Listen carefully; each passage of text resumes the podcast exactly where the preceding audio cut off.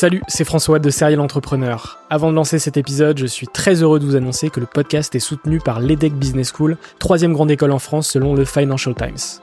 L'entrepreneuriat se démarre très souvent à l'école, et vous le savez, nombreux et nombreux sont les entrepreneurs qui ont créé leur premier projet pendant leurs études. L'ambition de l'EDEC, c'est de former ces étudiants entrepreneurs à avoir un impact positif sur le monde au travers de leurs projets. L'école a ainsi intégré l'impératif de responsabilité globale dans sa stratégie, tant au niveau de ses incubateurs que de ses cours et de ses initiatives académiques. Au sein de ses campus de Lille, Nice, Paris à Station F ou encore à Berkeley en Californie, elle accompagne les startups grâce à sa méthode unique d'entrepreneuriat Responsible Entrepreneurship by Design. Une approche innovante permettant d'intégrer les enjeux économiques, sociétaux et environnementaux au cœur de leur modèle de développement et ce, dès leur création. L'objectif de l'EDEC, faire émerger un nouveau modèle de startup adaptable à tout projet qui intègre pleinement les enjeux de responsabilité. Chaque année, ce sont ainsi plus de 70 nouvelles startups qui intègrent ces incubateurs. Si vous souhaitez en savoir plus, n'hésitez pas à vous rendre sur www.edec.edu. Je vous souhaite une excellente écoute et vous dis à très vite.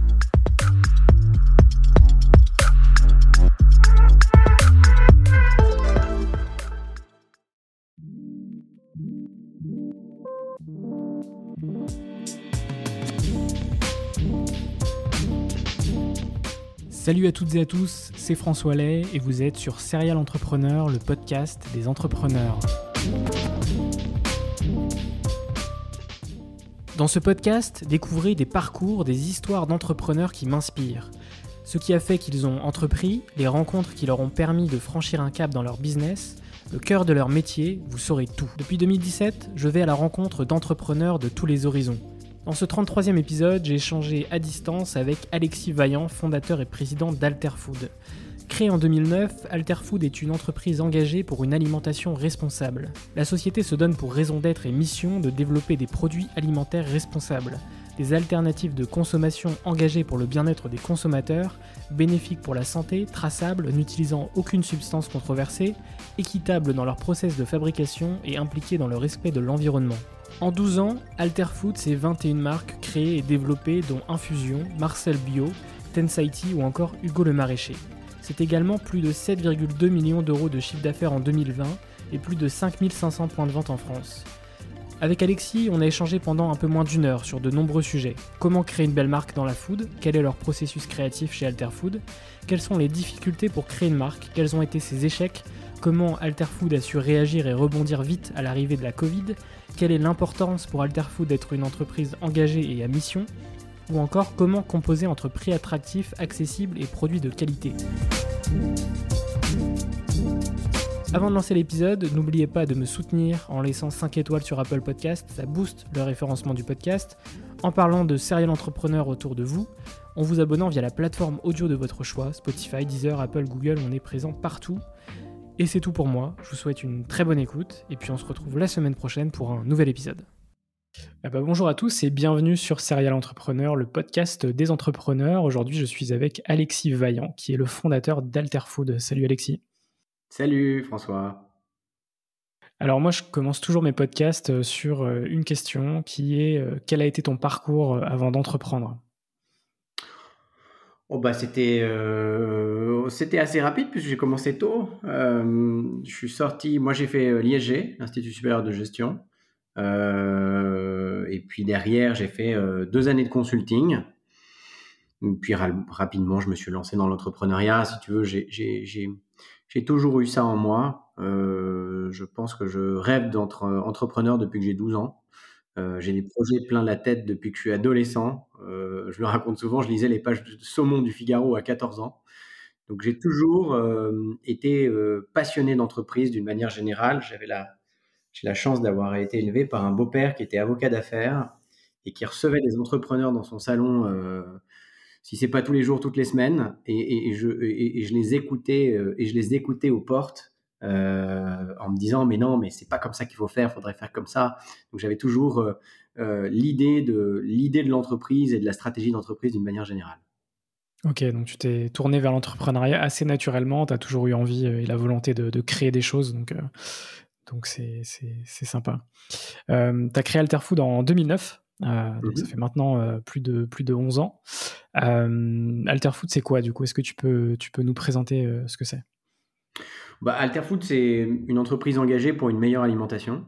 Euh, donc une alimentation, euh, euh, souvent on dit, quand on a commencé, c'était la santé par l'alimentaire. on avait vraiment, enfin j'avais vraiment la volonté de développer des produits alimentaires. Parce quand j'écris mon projet, enfin quand je travaille mon projet en 2008, le health food, le bio ou, ou, tout ce qui se fait aujourd'hui, c'est pas vraiment la tendance. Donc d'abord, d'abord l'idée de, de, faire de la, de la santé par l'alimentaire, parce que c'est vrai que J'estime euh, d'une manière ou d'une autre que euh, la meilleure manière d'être en bonne forme euh, et d'être en bonne santé, ça passe par une bonne alimentation et non pas par tous les, laboratoires pharmaceutiques qui peut, qui peut y avoir. Donc ça, c'est la première chose. Puis la deuxième chose, c'est aussi la volonté de, changer les choses, c'est-à-dire changer la manière, la manière de consommer avec plus de plus d'engagement, plus de transparence, euh, et, un fort impact notamment en termes de, développement durable. Donc c'est l'idée de développer des bons produits, des beaux produits, euh, des produits transparents et engagés euh, sous toutes ces coutures, avec, un, fort ADN autour de la boisson. C'est vrai qu'on a développé beaucoup de marques de boissons. c'est par là qu'on est rentré sur le, marché. Mais pas que. On a une marque notamment très forte de, de soupe sur le secteur de l'épicerie qui s'appelle Marcel Bio, et on a également des snacks avec une marque qui s'appelle Blast Snack, mais je pense qu'on y reviendra sur les marques un peu plus. Ouais, exactement. Euh, donc aujourd'hui, Alterfood, c'est 21 marques euh, au sein de, d'Alterfood, c'est bien ça? Mm-hmm. On a tendance un peu à réduire avec le temps. Euh, on a tendance à y réduire avec le temps parce qu'on a commencé comme importateur-distributeur à la base, puisqu'on n'avait pas les moyens de développer nos propres marques. Et puis on s'est beaucoup recentré, notamment au cours de ces 3-4 dernières années, sur nos propres marques. Donc on réduit sur des mm, moins de marques, euh, plus de transparence, plus d'engagement. C'est vraiment, euh, c'est vraiment, euh, c'est vraiment l'idée. Et puis, et puis, on se garde toujours l'opportunité d'avoir un espèce de startup lab où là, on, intègre des, nouvelles startups de food qui ont des projets qui nous semblent pertinents par rapport aux attentes du marché. Ok, donc effectivement, dans les marques que vous avez, euh, vous avez Marcel Bio, vous avez Hugo le Maraîcher, vous avez Snow ou encore euh, Tensai Tea. Euh, est-ce que tu peux nous parler de ces marques justement et de comment est-ce que tu les as créées au sein d'Alterfood Alors la toute première marque que j'ai créée, c'est une marque qui s'appelle Infusion. ce sont des tisanes glacées bio. c'est l'idée de créer un, espèce de, thé glacé à la française avec des plantes médicinales qui viennent du domaine des Cévennes de prendre des, traditions ancestrales que sont, que sont la tisane et de le moderniser en, l'infusant et en le mélangeant avec des jus de fruits pour pouvoir le rendre plus accessible. Et puis c'est vrai que maintenant sur Infusion, on lance même nos gammes de thé glacé cette année, euh, qui vont sortir dans une, dans une quinzaine de jours. Et puis euh, en fait, tout a, tout a commencé avec Infusion parce que quand euh, je cherchais des fruits pour Infusion, j'ai rencontré un agriculteur qui s'appelle Marcel, Marcel Ball. et puis avec Marcel, j'ai créé Marcel Bio, qui était d'abord une marque de jus de fruits. Et puis après, Marcel a créé sa conserverie, qui était une, conserverie de légumes, avec l'idée de faire des soupes. Et puis on a lancé les soupes, euh, qui est aujourd'hui le produit phare de Marcel Bio, qui sont les soupes Marcel Bio. Et même pour aller plus loin dans l'histoire, on a même repris la conserverie. Donc on, s'occupe du développement de la conserverie et, avec l'idée d'aller très très loin dans l'écosystème, puisqu'on on investit également dans les terres où on cultive nos légumes.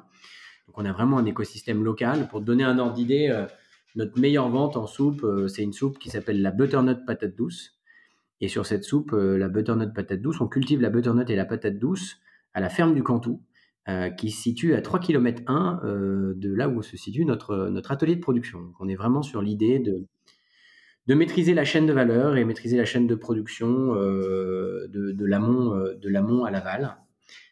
donc c'est vraiment, c'est vraiment ça, Marcel Bio. Après, je peux te parler d'autres marques. C'est toi qui me poses les questions. C'est, tu me dis ce qui t'intéresse comme marque et je te raconte les histoires des marques.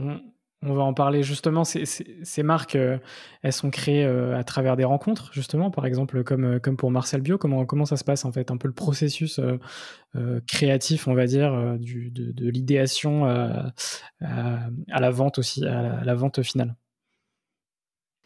Alors, elles partent plus quand même d'une... Moi, j'ai toujours eu la volonté de créer. J'aime créer. J'aime créer des marques, j'aime créer des produits alimentaires. Euh, au départ, comme je te le disais, on était importateur-distributeur et je me retrouvais à marketer les marques des autres. Et euh, au bout d'un moment, ça m'emmerdait parce qu'on ne pouvait pas aller aussi loin qu'on on peut aller avec Après, effectivement, les, deux premières marques sont issues de rencontres.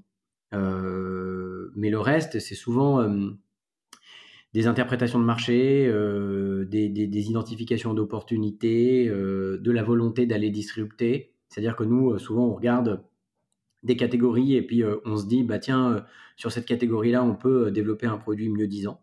Il y a de la place ou il n'y a pas de la place. Quand on a commencé, c'était un boulevard parce que toutes les catégories du marché alimentaire étaient, étaient dégueulasses, si je puis m'exprimer ainsi. Et, c'est vrai qu'on s'est vachement attaché à la boisson. Aujourd'hui, il y a beaucoup de startups euh, qui viennent sur beaucoup de segments différents du marché. Donc, effectivement, il y a, il y a moins d'opportunités et moins de place à prendre. Euh, cela étant, euh, il y a quand même toujours beaucoup d'innovation et d'opportunités d'innovation. particulièrement sur cette idée, encore une fois, de, traçabilité et, de transparence totale vis-à-vis des consommateurs. C'est-à-dire qu'on n'est pas plus simplement dans l'idée de faire un produit de conception, c'est-à-dire un produit où on va se dire, bah tiens, euh, je veux faire un produit où je vais sourcer ça là, ça ici, ça et là, et puis euh, je vais en faire un produit, puis je vais créer une marque un peu fun, un peu cool. C'est aussi l'idée de, descendre très très bas au niveau de l'amont et de comprendre d'où ça vient, comment ça a été cultivé, comment ça a été fait, et comment effectivement après on va l'agrémenter, puisque tu peux faire tout ce que tu veux. Euh, si ton produit il n'est pas bon, euh, il marchera jamais. Et nous, c'est vraiment l'idée d'avoir des produits vertueux, mais qui ont du goût. Et c'est ce que tu peux reconnaître notamment dans une marque comme Hugo le Maraîcher, Hugo le maraîcher, c'est exceptionnel en termes de goût. On est allé, on a mélangé des fruits et des légumes, ce qui était improbable. On nous a pris pour un ovni quand on est arrivé euh, sur le marché, notamment. Euh, on a eu la chance que Carrefour nous fasse confiance quand même, mais les autres enseignes nous ont un peu pris comme pour un ovni. Et on a réussi un pari extraordinaire qui était de vendre des, jus de fruits et légumes dans un marché des jus de fruits qui était extrêmement compliqué, extrêmement bataillé euh, par les grandes marques nationales. Est-ce que tu peux nous parler d'un cas d'usage d'une marque justement qui où, tu es parti de zéro, donc potentiellement ça peut être Hugo le maraîcher, vraiment au moment où, tu t'es dit, voilà, il y, a quelque chose à faire sur ce, sur ce domaine, jusqu'à la réalisation C'est quoi les étapes en fait? Est-ce qu'il y a un schéma Le schéma Hugo Maraîcher, il est assez simple. C'est que quand je crée Hugo le Maraîcher, c'est à l'époque où il y a toute cette mode des cures de jus et des cold press juice. Donc il y a toute une mode à Paris avec plein de juice bars qui s'ouvrent et des mecs qui vendent des juice à, à 10 balles. Et, en fait, moi, j'étudie le truc. Je me dis, mais il y a une opportunité, il y a un marché, parce que le, il faut sortir du marché par le haut. Mais mon métier à moi, c'est pas de vendre des jus à 10 euros. Mon métier, c'est d'essayer de faire des très bons produits accessibles au plus grand nombre. Donc, je décortique le truc dans tous les sens. Et, euh, très vite, euh, je trouve l'idée de faire des jus de fruits et légumes euh, plutôt accessibles. Et après, au niveau des. C'est vrai que on va après euh, aller voir les, usines avec lesquelles on a l'habitude de travailler et essayer de faire des, essayer d'agrémenter euh, les différents, euh, les différents jus, les différents, les différents jus de fruits, les différents jus de légumes qu'on veut mettre ensemble pour en faire quelque chose d'homogène et quelque chose qui a beaucoup de goût et que les, les gens vont trouver délicieux. Parce que c'est vraiment l'idée de travailler le goût. Hein. Le côté gustatif des choses prend énormément de temps. Je commence rarement un packaging ou parfois je fais les packaging en même temps, mais sans être sûr à 100% euh, que, un, euh, le goût est topissime, et deux, que le mix entre bah, ce que tu mets dans le produit et le prix final, il, est le bon. Parce que si euh, ton goût est topissime, mais que ton produit il est beaucoup trop cher, il est beaucoup trop pricé, tu sais très bien que tu n'arriveras jamais à le scaler. En tout cas, tu n'arriveras jamais à le développer. Et puis après, sur le packaging, bon, bah, c'est assez intuitif. Moi, j'adore faire des packs. J'adore créer des univers, j'adore créer des marques, j'adore raconter des histoires, d'autant plus quand ce sont des histoires qui sont, qui sont vraies, qui explique vraiment d'où ça vient, comment c'est fait. Euh, et, après, ben, on s'éclate. C'est, comme, euh, c'est pas comme quand on écrit un roman, mais, mais on écrit des histoires, on, fait des dessins avec une idée, c'est que, c'est que ces marques, elles parlent aux gens, elles parlent aux, Français. Et, et, puis, et puis voilà, une fois que, une fois que tu as développé ton goût, ton packaging, que tu as ton pricing, bah, tu vas aller le défendre, tu vas essayer de le vendre en, ce qu'on appelle nous en revue d'innovation auprès des grands distributeurs. Et puis si tu as un grand distributeur qui te fait confiance, et eh bah, tu vas le mettre en marché. Et donc tu vas lancer les premières productions et puis après euh, envoyer ta force de vente et le développer, euh, et le développer euh, dans, les, dans les enseignes de la grande distribution. Toi, tu es un véritable passionné de produits, c'est ça? Ouais, je suis un passionné de produits parce que je te parle de la grande distribution, mais, mais on produit, parce que c'est notre plus grand client aujourd'hui, mais on développe des produits euh, aussi très edgy, euh, comme Tensaiti. Euh, tu vois, tu me parlais d'itération. Tensaiti, c'est simple. Hein. c'est qu'à un moment donné, euh, je me rends compte que sur le marché d'été, il y a soit des thés glacés trop sucrés, soit des thés glacés euh, qui ont les goûts de fruits. Il n'y a pas un, thé glacé euh, qui a le goût du thé fait à la maison. Et c'est un peu ma boisson d'égoïste, parce que moi, je bois que du thé glacé. J'adore ça. Et donc, je me fais, je fais une boisson très peu sucrée, qui a le goût de thé. C'est vraiment extrêmement simple, avec un packaging le plus épuré possible, parce que techniquement parlant, c'était complexe de faire un, de faire un pack, de faire un pack de un pack poussé. Du reste, c'est le premier pack sur lequel on a eu un prix euh, euh, de Best Packaging of the Year. On a eu le Silver, le Silver Price au Guggenheim à New York. Euh, et c'est un produit qui cartonne, mais qu'on vend du coup pas du tout en grande distribution. Qu'on va aller vendre. Tensaiti, c'est une marque que tu vas retrouver chez, chez Naturalia ou, ou dans les restaurants fooding ou les restaurants un peu snacking, un peu, un peu edgy ou un peu healthy. voilà, c'est l'idée de et, effectivement, euh, je sais très bien faire le grand écart entre un produit de très grande consommation et un produit un peu plus edgy, mais avec toujours cette idée de se dire, faut que le produit, même s'il est edgy en, termes de goût, c'est-à-dire qu'il va être moins sucré que la moyenne, ou euh, on va aller chercher des saveurs ou des arômes qui sont différents, reste accessible en termes de prix. Il n'y a pas de, de, produits délirants chez nous en termes de prix. Ok, très clair. Euh, c'est quoi selon toi les difficultés pour créer une marque? Avec toute cette expérience justement de, création de marque? Ben, La difficulté déjà, c'est de, de comprendre les, les, mouvements du marché, euh, les attentes des consommateurs, parce que euh, la problématique quand tu crées une marque, c'est que soit tu es trop en avance par rapport à ton temps, ce qui est souvent, est souvent une erreur, mais tu peux être aussi quand même innovateur, donc tu peux quand même avoir un temps d'avance par rapport aux gros, parce que de toute façon, si tu es dans le même timing que les gros, tu n'y arriveras jamais. c'est que la à partir du moment où les gros rentrent, quand je dis les gros, les grandes marques nationales rentrent dans une tendance et se disent ah tiens, il y a une tendance, on va y aller. Euh, bah, à partir du moment où elles rentrent dedans, c'est que c'est déjà trop tard. Parce que eux, le temps qu'ils décident d'y aller, il faut déjà qu'ils aient analysé le marché, qu'ils aient compris qu'il y avait vraiment une tendance, donc il leur faut deux ans.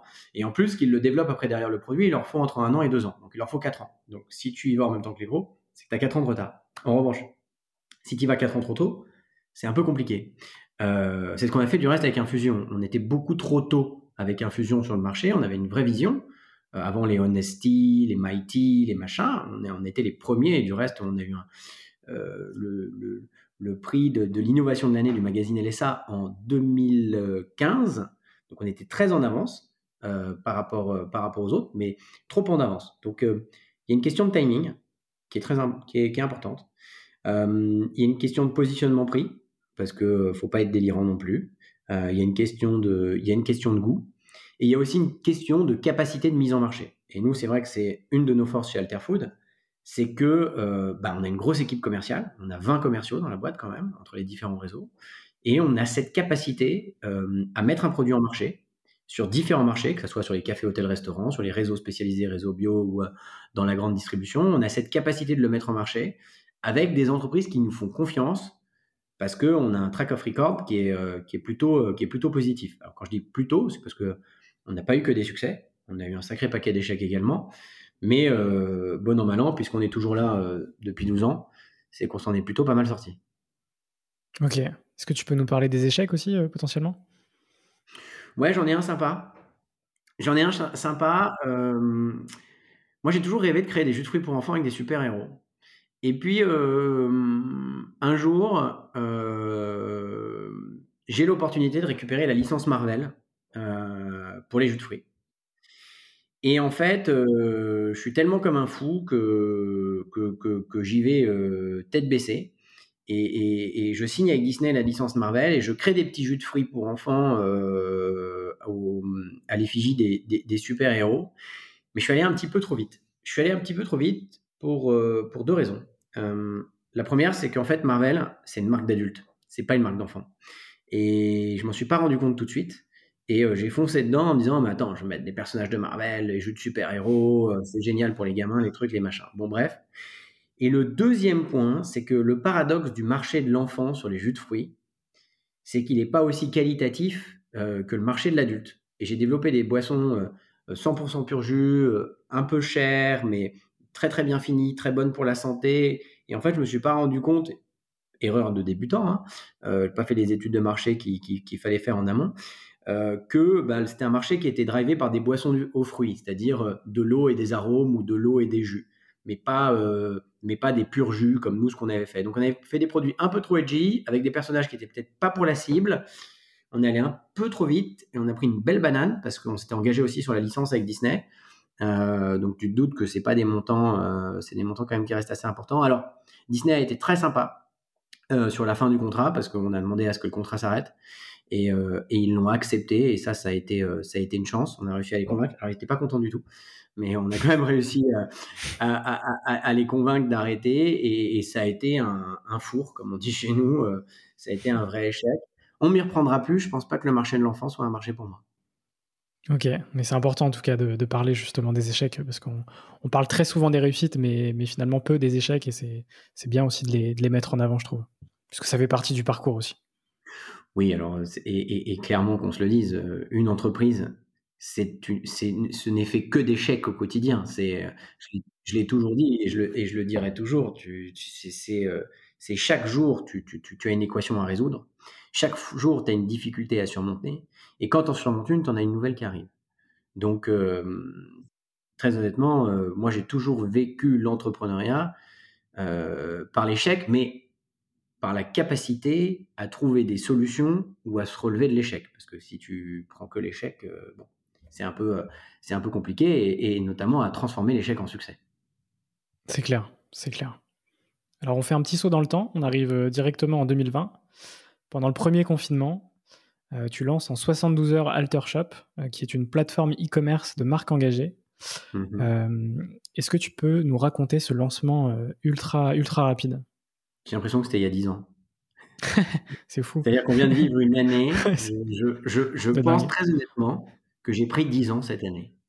Ah ouais Ben non, bah écoute, nous par définition, on fait du B2B, enfin, ou du B2B2C. Donc, euh, globalement, euh, par définition, on, vend nos produits à nos clients euh, qui sont des retailers, donc qu'ils soient digitaux ou, ou, brick and mortar ou physiques. Hmm, voilà. Et puis, en fait, bah, confinement arrive et là, tout d'un coup, on aurait dit un western quand tu es dans le désert et que tu es tout seul. je suis tout seul au bureau et il n'y a plus une commande. Le truc s'arrête. Il faut se dire que nous, on était quand même sacrément skyrocking juste avant le truc. C'est-à-dire que on était euh, vraiment sur des chiffres de croissance qui étaient très, très, très costauds. Et ça faisait deux ans que je restructurais la boîte pour pouvoir arriver à ces chiffres de croissance. Quand tu arrives là et que tout d'un coup, euh, ben, il se passe plus rien, parce que clairement, euh, ben, les centrales d'achat n'achètent plus que du PQ, de l'eau, des pâtes et des œufs, et que toi, avec tes jus de fruits bio, ben non, on n'en a plus rien à foutre, on préfère vendre du jus d'orange en 3 litres euh, que, du, que, du, que du fruit bio, et puis que tous tes clients et copains restaurateurs ferment du jour au lendemain, on en a 1500 hein, chez nous, bah, ça fait mal. Donc euh, il faut être capable de se relever. Notre président, il nous dit on est en guerre, moi je m'appelle Vaillant, je vais faire la guerre. Donc euh, je, effectivement, on crée Altershop.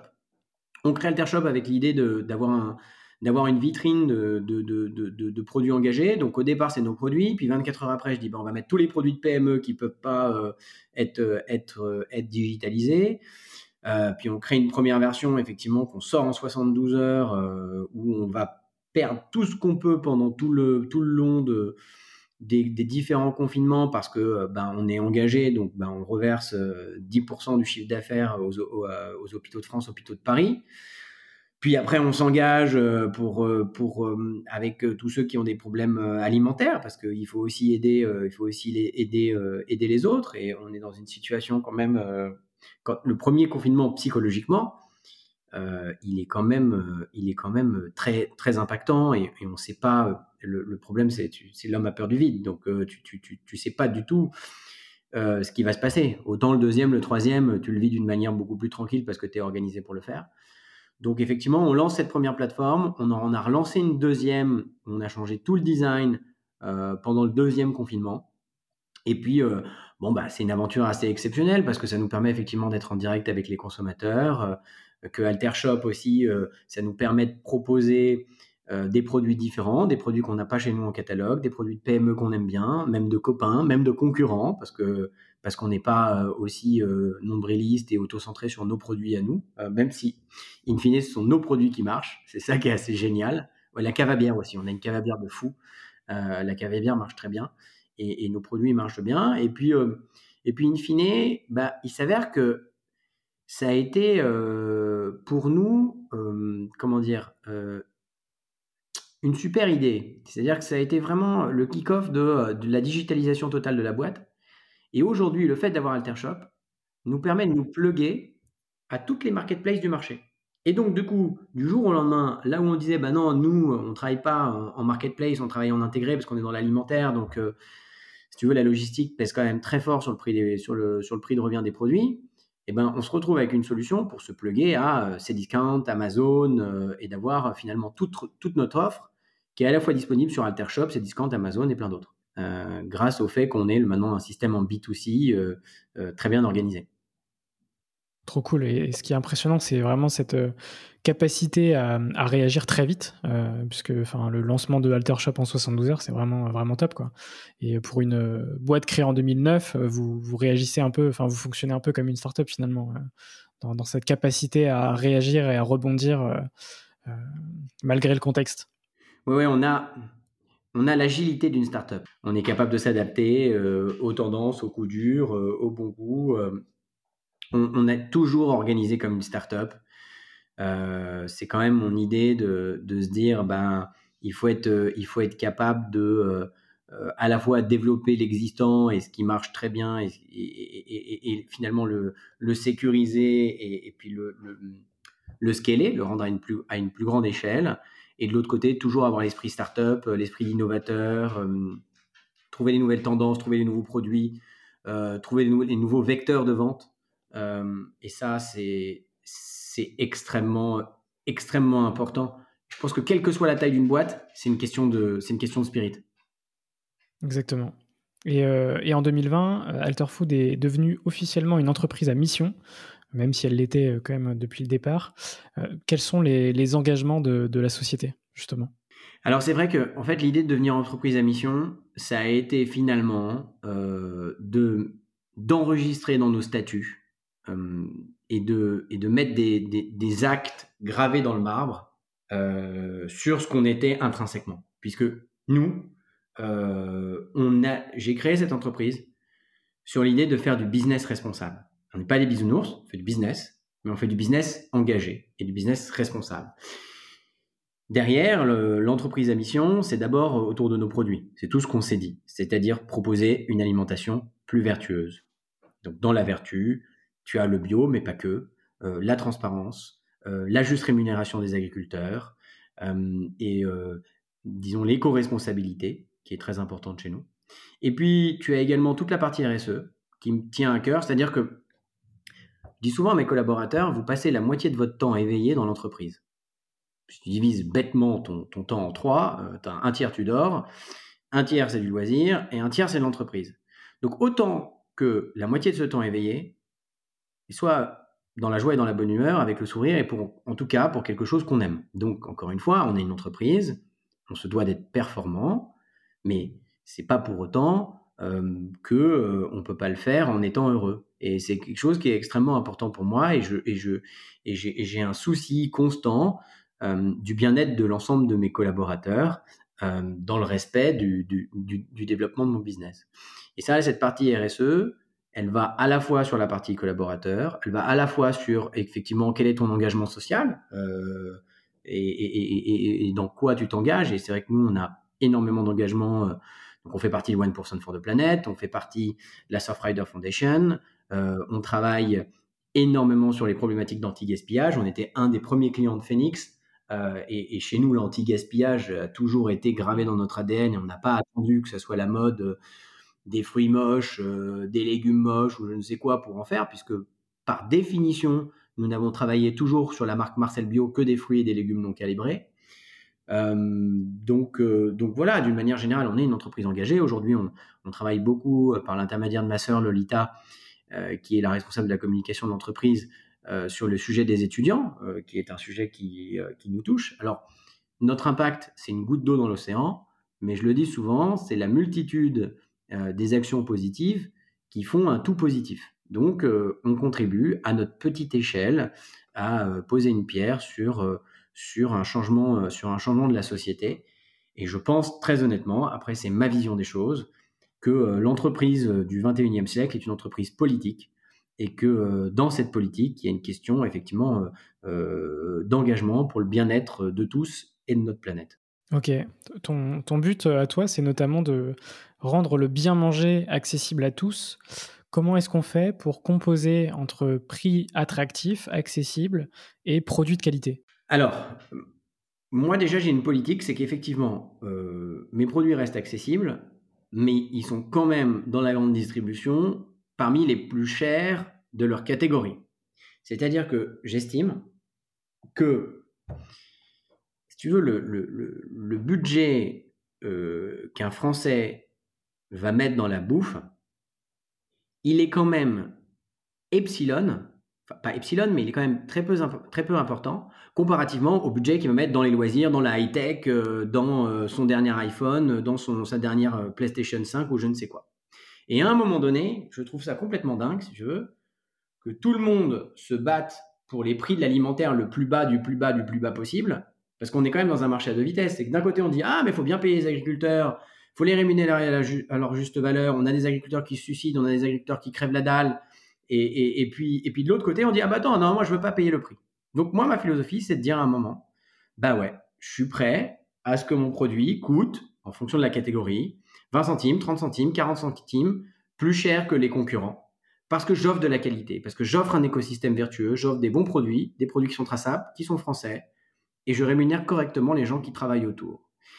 Et je m'adresse à cette catégorie de la population-là. Moi, je ne fais pas des produits premier prix de chez Leclerc, c'est une certitude. Je ne sais pas faire et j'estime que de toute façon, tous ces produits-là ne sont pas vendus à, leur juste valeur parce qu'ils ne prennent pas en considération la juste rémunération des agriculteurs et également l'impact, l'empreinte carbone euh, que tu peux avoir. Pour moi, c'est indécent. Je te donne un exemple. Hein. un burger de McDonald's, ok, tu touches le plus grand monde et effectivement, euh, le prix est extrêmement accessible. Mais pour moi, c'est indécent de vendre des produits à ce prix-là parce que déjà, c'est de la merde, nutritivement parlant, pour commencer.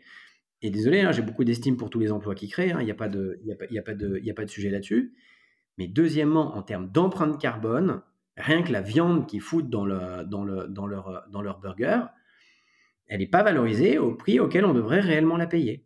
Et, c'est la raison pour laquelle je, n'hésite pas à ce que mes produits soient un tout petit peu plus chers que les autres. Après, effectivement, ils restent moins chers qu'un petit produit de start-up qui a envie de se lancer. Et ça, à un moment donné, c'est aussi ce que je te dis depuis le début, c'est-à-dire euh, la scalability ou les économies d'échelle. C'est la capacité quand même dans une mise en marché de ne pas faire des trop petites séries et des séries assez importantes.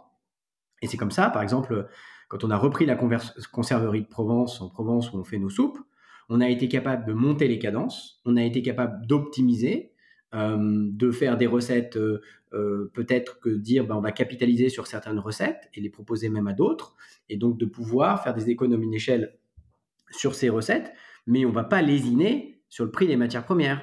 On va gagner peut-être sur notamment ce qu'on appelle les ruptures de chaîne, c'est-à-dire qu'on va éviter, on va produire un même produit toute une journée plutôt que d'en faire 15 différents et de ne pas avoir de compétitivité prix.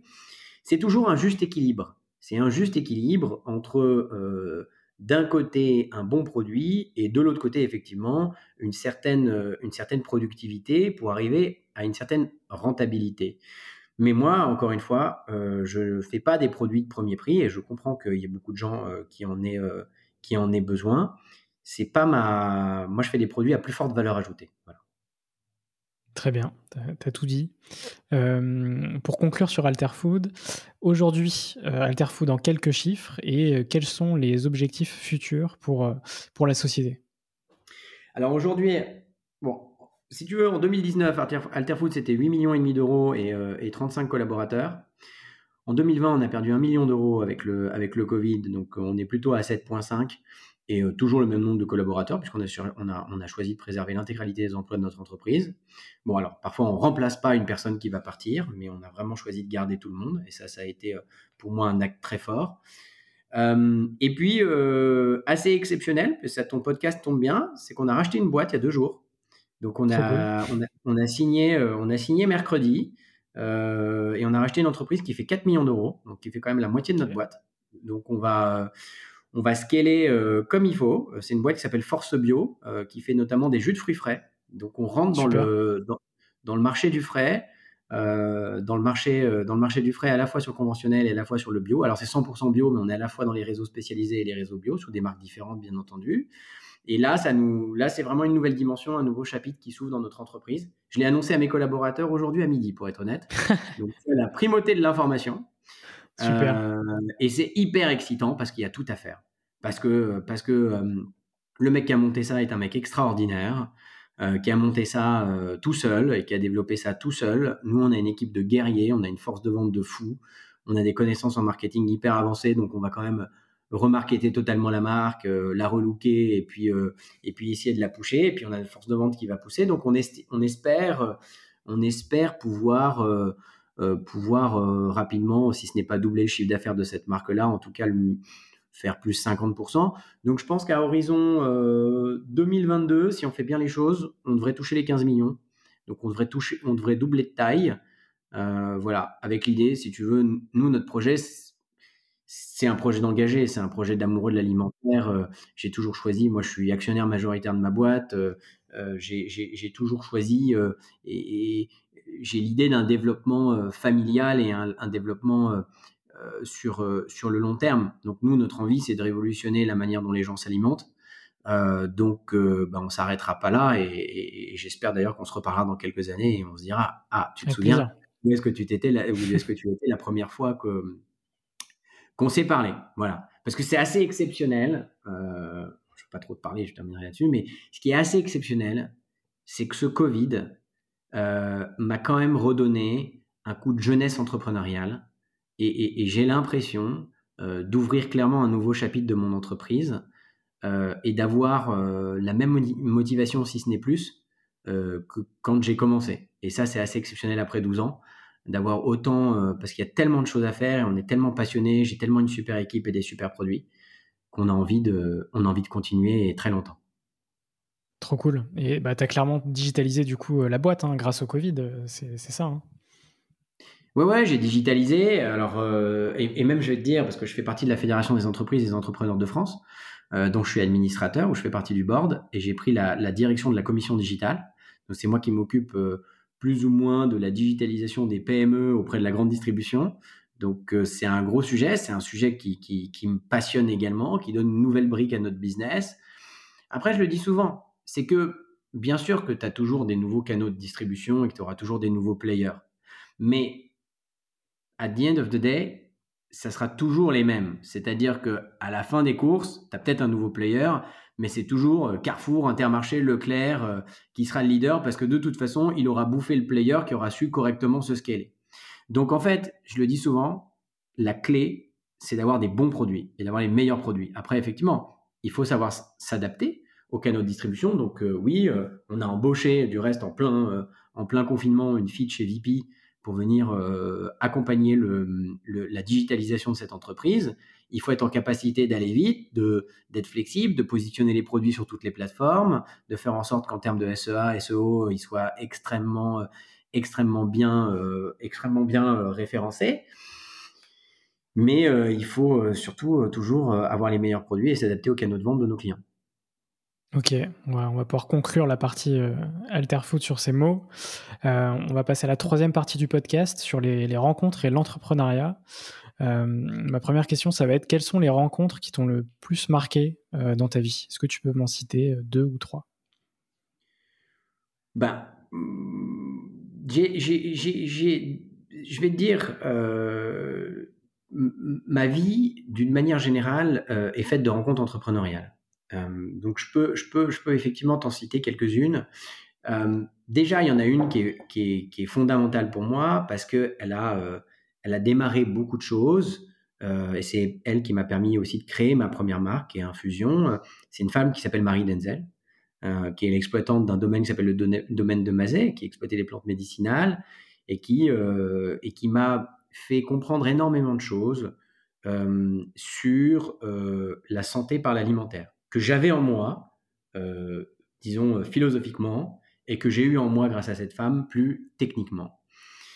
Puis, euh, et puis Marcel, Marcel Ball, parce que, euh, Marcel, il m'a permis de revenir à mes, à mes origines au, Savoyard, de remettre un peu les mains dans la, dans la terre et de comprendre aussi pareil. Si tu veux, nous, on a notre siège à Paris. Euh, euh, on a quand même, j'ai quand même un profil très entrepreneurial, très business, avec toujours aussi pareil cette idée de la terre. Et, il m'a bien remis, euh, il m'a bien remis les mains dedans. il m'a bien fait comprendre l'intégralité des écosystèmes. Il m'a fait rencontrer beaucoup de monde, beaucoup de gens. Euh, encore ce matin, j'étais avec lui pendant une heure au téléphone. Alors ça dure toujours très longtemps parce qu'il y a toujours beaucoup de choses à raconter. Il a envie de transmettre. C'est vraiment euh, euh, quelqu'un d'extraordinaire pour moi que j'écoute que j'écoute avec attention parce que il a l'écoute des agriculteurs et, il sait au day to day ce qui se passe. C'est quelqu'un que tu peux appeler à 5 heures du matin comme à 23 heures. il sera soit sur son tracteur, soit devant son ordinateur. Donc ça fait partie des générations des générations de, travailleurs euh, qui sont extrêmement inspirants. Et puis, euh, je terminerai par un, par un monsieur pour qui j'ai beaucoup, beaucoup d'estime, qui s'appelle Emmanuel Vasnex, euh, qui a une société, un groupe qui s'appelle LSDH, qui pèse environ un milliard d'euros, 950 millions d'euros, et qui est quelqu'un qui, même à 950 millions d'euros, pareil, a toujours gardé les pieds sur terre, euh, et quelqu'un de très terre à terre, euh, de très proche des agriculteurs. C'est lui du reste qui produit euh, la marque C'est qui le patron, qui est derrière la marque C'est qui le patron. Et c'est chez lui que je produis énormément de produits, et c'est quelqu'un qui m'a toujours soutenu, et pourtant, Dieu sait qu'on est différent. Lui, il produit pour les autres. Moi, je crée des marques. Donc, il y a quelque chose de plus lumineux quand on crée des marques. Euh, et de beaucoup plus terre à terre, de beaucoup plus terrien euh, ou, industriel quand on, produit pour les autres. Et on s'est toujours retrouvé sur les valeurs et notamment sur l'engagement, parce que je ne sais pas combien de milliers de personnes travaillent pour lui, mais je peux te dire qu'on a exactement le même engagement, voire il est potentiellement beaucoup plus engagé que moi euh, sur certains sujets, puisqu'il a, il a aussi les moyens, il a les moyens de le faire et, et de le faire différemment. Donc j'ai beaucoup de j'ai beaucoup de respect pour lui puisqu'il m'a toujours soutenu, et même pendant le Covid, ça a été une des, personnes importantes pour nous qui a su euh, euh, soutenir notre entreprise quand on en a eu besoin. Super. Et la dernière question pour cette petite partie, c'est quel conseil donnerais-tu aux personnes qui souhaiteraient euh, lancer une marque? Bah, Déjà, moi je le dis souvent, c'est que il faut d'abord bien étudier le marché. Il faut bien, il faut bien comprendre les attentes des consommateurs. C'est-à-dire que moi, j'ai ce côté un peu fonceur où à un moment donné, effectivement, euh, je suis allé un peu tête brûlée imposer des choses. J'ai voulu imposer des produits, imposer des choses. Et c'est vrai que j'ai la chance d'avoir une certaine force de persuasion euh, qui fait que parfois c'est passé. Mais c'est passé plus par ma force de persuasion que par la qualité de mon produit ou que par la, plutôt la qualité. La qualité a toujours été là, mais par la pertinence de mon produit. Donc ça, c'est très très important d'avoir vraiment euh, cette, cette, notion euh, de ce qu'attend le marché et pas de ce qu'on attend nous. Après, euh, une fois qu'on a cette notion-là, il faut avoir des convictions. Parce que sans conviction, tu n'arrives à rien. Hein. Si tu t'arrêtes à la première difficulté, on on va jamais y arriver. Mais cela étant, c'est pas un long fleuve tranquille. L'entrepreneuriat, et particulièrement l'entrepreneuriat dans la food, c'est quelque chose de très long, de très dur, de très chronophage et, surtout de, euh, en termes financiers, c'est certainement pas euh, le métier le plus intéressant au monde. C'est-à-dire que si on a vraiment envie de gagner beaucoup d'argent, euh, il vaut mieux pas créer un produit alimentaire. Hein, ça c'est une une certitude. Je pense que il faut être passionné. Il faut être passionné, il faut avoir des convictions, il faut avoir le bon produit, il faut avoir les bons réseaux de distribution. Et puis advienne que pourra. Très bien. Et dernière partie du podcast, quelques petites questions rapides. Euh, bon, bien évidemment, je te laisse le temps aussi de, réfléchir. Hein. Il n'y a pas de souci par rapport à ça. Mais ma première question, c'est est-ce que tu as un livre à, me conseiller? Alors, moi, j'ai lu euh, dernièrement un livre que j'ai adoré, euh, mais qui n'a rien à voir avec le business, qui est le prix concours des, lycéens, qui s'appelle Les choses humaines, et que j'ai vraiment adoré, que j'ai bouffé en deux jours.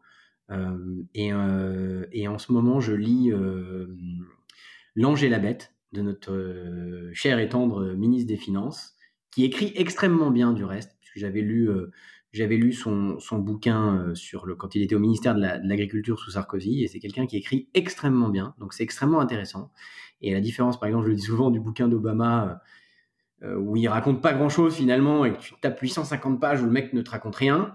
ce que, ce que j'aime bien avec, avec Bruno Le Maire, c'est qu'il raconte vraiment les choses de l'intérieur. Et ça, c'est sympa. Ok. Super. Est-ce que tu as un film à me conseiller? Un film à te conseiller, ça c'est une. Je regarde pas beaucoup la télé, pour être honnête. J'ai pas beaucoup de, j'ai pas beaucoup de, pas beaucoup de temps. Mais j'ai vu un truc sur Netflix dernièrement euh, qui était assez exceptionnel, qui est un film indien euh, qui s'appelle, je crois, White Tiger. C'est possible? Ça, me dit quelque chose, je crois. Ouais. je crois que ça s'appelle White Tiger. Il euh, faudrait que je vérifie ça. Mais euh, donc un film indien sur Netflix que je trouve exceptionnel. Très bien. Quelle est ta musique du moment? Ben, écoute, euh, moi, j'écoute beaucoup de rap. Donc, j'écoute beaucoup de rap, j'écoute beaucoup Jay-Z, j'écoute beaucoup.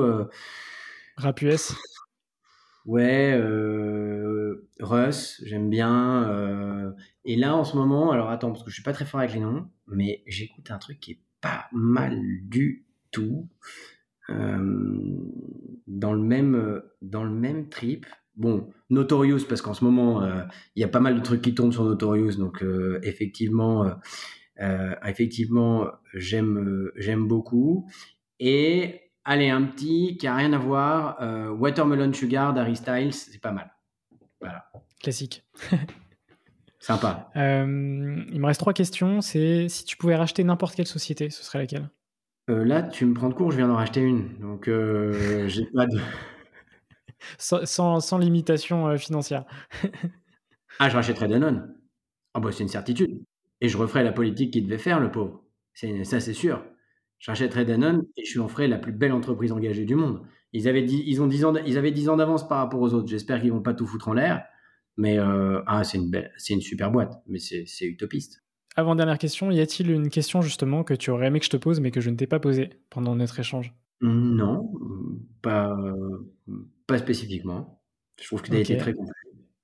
Super. Et dernière question, quels sont les entrepreneurs que tu me conseilles pour un prochain épisode? Moi, je trouverais ça génial d'avoir un industriel comme Emmanuel Vasnex dont, dont, dont, dont je t'ai parlé. Je trouve un mec très sympa et, et, et, et très intelligent. Euh, c'est Augustin, Michel et Augustin, même s'ils sont mhm. sortis. Euh, c'est un mec, euh, c'est un mec franchement, franchement très intelligent. Et je sais pas si tu l'as eu, mais Marc Ménassé de Founder Future, ok, je connais bien aussi il est sympa et, ça fuse assez fort. Super, super cool. Eh ben écoute, euh, Alexis, je te remercie pour cet échange, c'était super cool. Euh, et puis effectivement, j'espère qu'on aura l'occasion de rediscuter, je sais pas, dans deux ans, trois ans, euh, pour parler un peu des, avancées d'Alterfood sur le, marché français, européen et mondial. Écoute, avec grand plaisir. La France d'abord, c'est déjà un assez grand pays comme ça. Exactement. un peu l'Europe, on verra pour le reste. Mais merci, merci beaucoup pour ce temps. C'était très agréable comme échange. Plaisir partagé. Merci à toi. Cet épisode est déjà fini. Un grand merci pour l'avoir écouté jusqu'au bout. Si cet épisode t'a plu, tu peux me soutenir très facilement en faisant plusieurs choses. Laisser 5 étoiles sur Apple Podcast, ça booste le référencement du podcast. T'abonner via la plateforme audio de ton choix, Spotify, Deezer, Apple, Google, le podcast est présent partout t'abonner au compte Instagram, serialentrepreneur avec un underscore à la fin, et puis t'abonner à la chaîne YouTube du podcast qui est à mon nom, François Lay. Je fais également des vidéos où je raconte des histoires d'entreprise. Tu peux même m'envoyer ton feedback à l'adresse françois-serial-entrepreneur.fr. Voilà voilà, on se retrouve très bientôt pour un nouvel épisode. Bisous.